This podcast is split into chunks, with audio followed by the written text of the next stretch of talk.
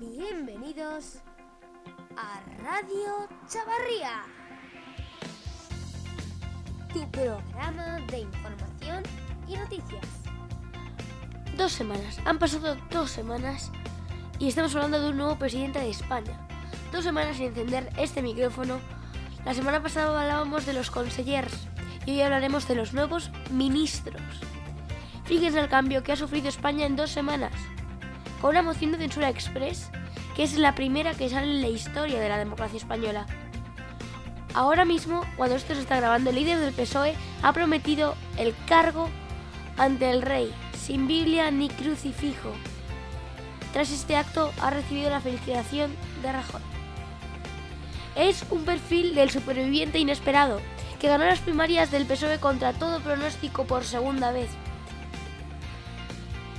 Y que también hoy hemos ido leyendo titulares. Ayer los periódicos lloraban la muerte del cadáver de Rajoy políticamente y hoy los periódicos resaltan de alegría con estos titulares. El presidente solo propondrá las medidas con amplio apoyo. El líder del PSOE promete el cargo ante el rey sin Biblia ni crucifijo. El BOE publica el nombramiento de Sánchez.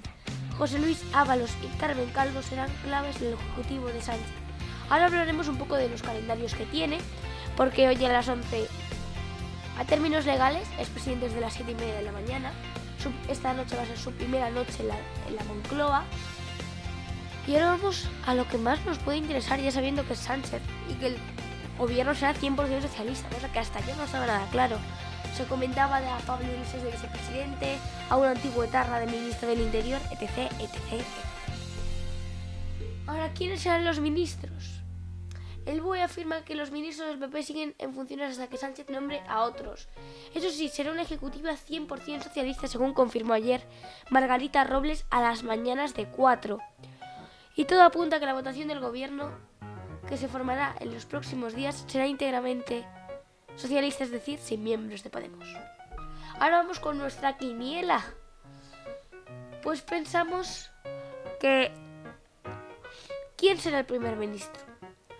O el presidente en este caso. Pedro Sánchez se convirtió ayer en el séptimo presidente del gobierno de España. Y en las próximas horas tiene que designar un nuevo ejecutivo. Sánchez va a premiar por un lado su núcleo de confianza, pero también a veteranos que le apoyaron en su vuelta de Ferraz. El núcleo duro, ¿a qué me refiero? Al número 2, el número 3 y el número 4 del partido, es decir, Adriana Lastra, José Luis Ábalos y Margarita Robles.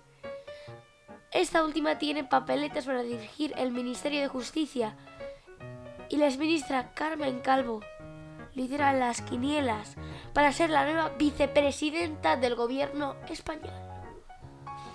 Los veteranos que apoyaron a Sánchez algunos fueron siempre fieles y otros llegaron más tarde, pero también cuentan las opciones por ser premiados con un ministerio.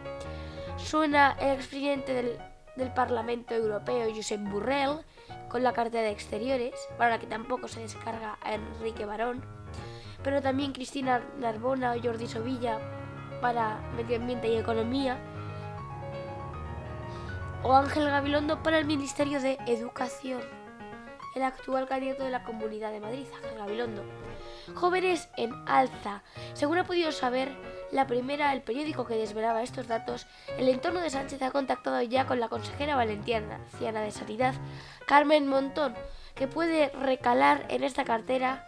Otros ministerables menos conocidos son el sevillano Alfonso Rodríguez Gómez, de Celis, miembro de la Ejecutiva muy cercano a Sánchez, y Teresa Rivera, que ya sonó para el Ministerio de Energía en el fallido intento de 2016. No está claro la portavacía del gobierno. Vaya a ser, por otro lado, probablemente el alcalde leal de Valladolid, Óscar Puente, pero en el pasado muchos de los que le acompañaron durante su primera etapa ya han asumido que van a ser solo diputados de base, a pesar de tener en cuenta el, resto, el respeto del resto del partido. No se han cerrado las heridas aún de las primarias, aunque ha habido acercamiento a la gente que apoyó al Slendakari Pachi López que toma parte para ser ministro del Interior. Luego el tema catalán. Es que Ferraz baraja además elegir a Merichel Batet, antigua mano derecha de Sánchez, como titular de la cargada encargada del problema catalán, del que se rumoría que había que habrá un ministerio. Gobierno del cambio que presentó Sánchez en 2016, aunque parece más probable que Borrell y Batet formen parte catalana el Ejecutivo. El traspaso express, parte fundamental de este nuevo gobierno, que es que ayer Mariano Rajoy y José Luis Ayllón se quejaban de que nadie del PSOE se había dirigido a él para preguntar cómo lo habían hecho el traspaso de poderes. El equipo de Rajoy había ordenado vaciar los despachos ayer por la tarde y no es para el lunes. Mr. Hanson es como ayer diarios y agendas de todo el mundo llamaron a Sánchez. Y los ministros de Exterior, de Fomento y de Economía se irán al paro porque no son actualmente diputados. Destaca sobre todo el de Economía que hace 86 días que lleva siendo ministro y que rechazó hace 90 una beca, perdón, un puesto de trabajo de 10 años con un sueldo de 270.000 euros en el Banco Europeo de Innovación. Pero bueno, vamos con el momento histórico. El momento histórico. 2 de junio de 2014, el rey Juan Carlos I anuncia la abdicación en el príncipe de Asturias. Con muy pocos precedentes en la historia de la corona española, el rey don Juan Carlos de Borbón y Borbón, rey de España, abdicaba en su hijo Felipe de Borbón y Grecia, el trono de tanto de salud como de prestigio, asentado este último año por la culpa de los negocios de su yerno, Iñaki Urdangarín, como por un polémico viaje realizado a Botswana. Juan Carlos I sorprendió a la ciudadanía y renunció como rey de España. A las nueve y media de la mañana el presidente del gobierno convocaba a los medios de comunicación a una declaración institucional. Una hora más tarde, el presidente del gobierno, Mariano Rajoy, que había recibido la comunicación formal del rey por escrito, anunciaba oficialmente que Su Majestad, el rey, acababa de comunicarle la voluntad de renunciar al trono. A las 1 de la tarde varias cadenas de televisión emitieron una declaración institucional del monarca grabada dos horas antes en la zarzuela. A partir de ese momento se abrió el proceso legal de la abdicación, previsto en el artículo 57.5 de la Constitución. El 11 de junio el Pleno del Congreso y el 17 del Senado, ya que el Consejo de Ministros Extraordinario celebrado el 3 de junio había acordado solicitar un procedimiento de urgencia, el texto de dicha ley orgánica, compuesta por un artículo y una disposición única para también abolir la ley sálica, quedó aprobada. ¿Sabías que justo en la monarquía española pasaba, según el CIS, por el segundo peor momento de su historia en valoración de los españoles?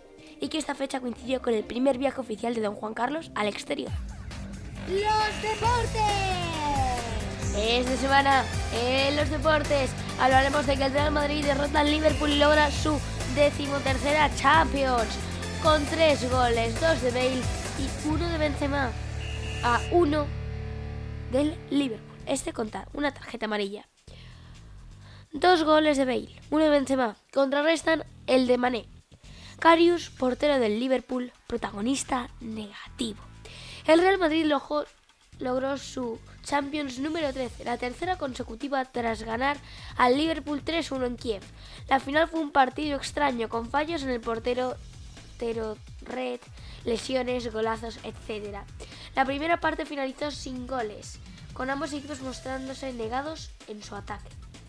Tras la reanudación de todo se desató todo. Carius, el portero del Liverpool, sacó con la mano al pie de Benzema y el balón acabó en la red. A los pocos minutos empató Mané de córner. La salida de Bale fue, clave. El galés marcó un golazo de Chile en el minuto 64 y cerró la victoria del Real Madrid con un disparo lejano que Carius se tragó.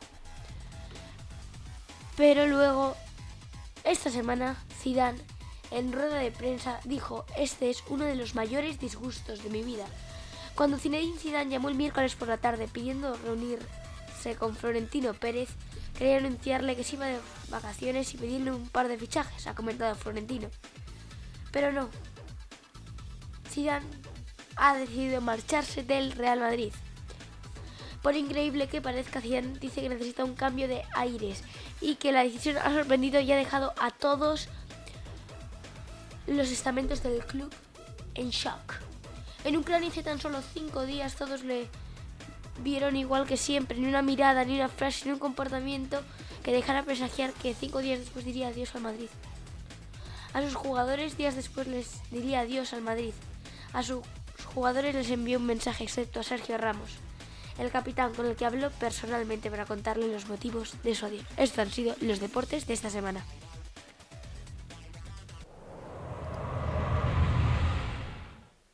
El Zoom. Esta semana en el Zoom hablaremos de los 10 pantanos españoles con los que puede sustituir a la playa.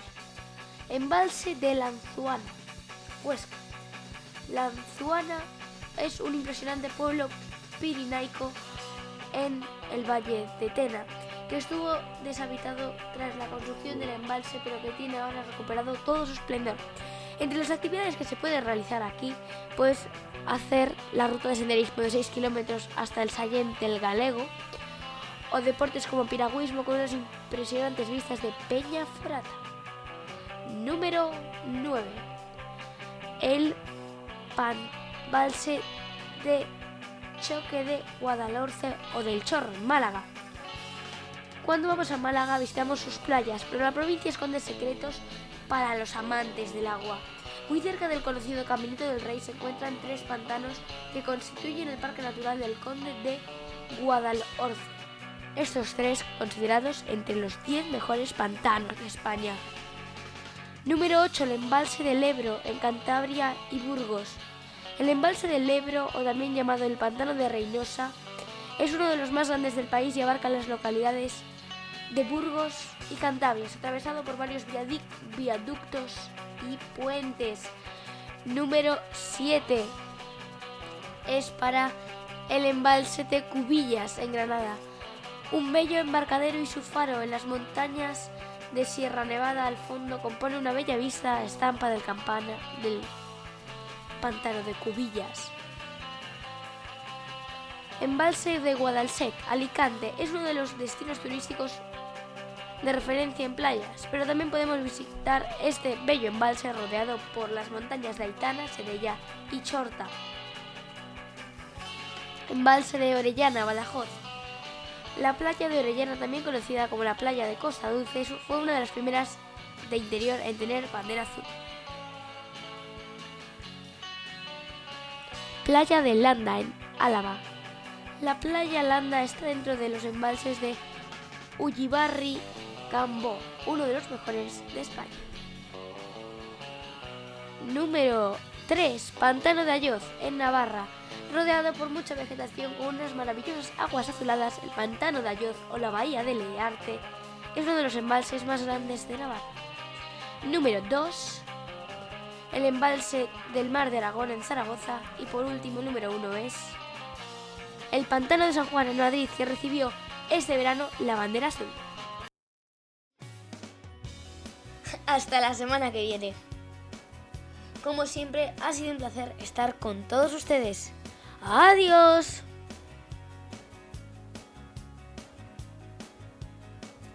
Radio Chavarría, tu podcast de información y noticias.